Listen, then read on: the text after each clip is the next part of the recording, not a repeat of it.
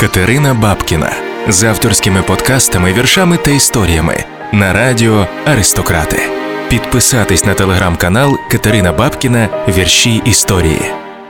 Колись в дитинстві і підлітком, е, особливо коли зі мною сталися вечірні радіопередачі Тараса Прохаська Галичина ФМ, я страшно мріяла працювати на нічному радіо, на такому повільному, нічному, з е, якимись е, дзвінками божевільних слухачів, з якоюсь дуже добірною і, можливо, дуже конченою, або дуже особливою, або й одне і друге одночасно музикою. І потім я, звичайно, працювала на радіо. Е, У мене була вечірня радіопередача на Радіо Київ.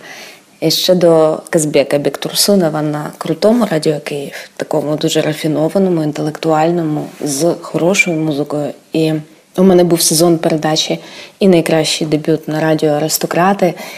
І е, ще багато-багато досвідів на радіо в кількох країнах. Але насправді е, єдине справжнє нічне радіо таке дуже особисте і дуже особливе. Ти можеш влаштувати собі тільки сам. От я собі зараз його влаштовую. Е, Насправді я хочу читати тут уривки з книг і текстів, над якими працюю, але обкатаю схему, звичайно, на тому, що вмію, напевно, найкраще на віршах. Літо довге. Послухай, ми будемо жити вічно. Абрикосів буде дедалі більше, і дика м'ята проростатиме крізь асфальт за містом, і чайки з вичними колами над лиманом щовечора будуть злітати. Літо безкінечне. Поглянь лише на яблука і на груші. Не було стільки груш, говорять, з Другої світової, а море вночі приносить скельця, рожеві мушлі, ніби залишає привіти і натяки нам з тобою.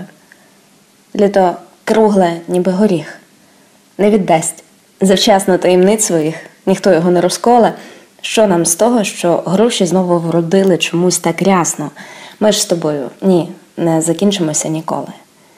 Літо всюди, ніхто насправді нічого не обирає, все, що має, стається, все буде правильно. Значить, літо добре. Ми будемо жити вічно, я точно знаю. Всі спасуться, мені сказали. Усім пробачать. Ось таке у мене радіо Бабкіна. Катерина Бабкіна з авторськими подкастами, віршами та історіями на радіо Аристократи. Підписатись на телеграм-канал Катерина Бабкіна Вірші історії.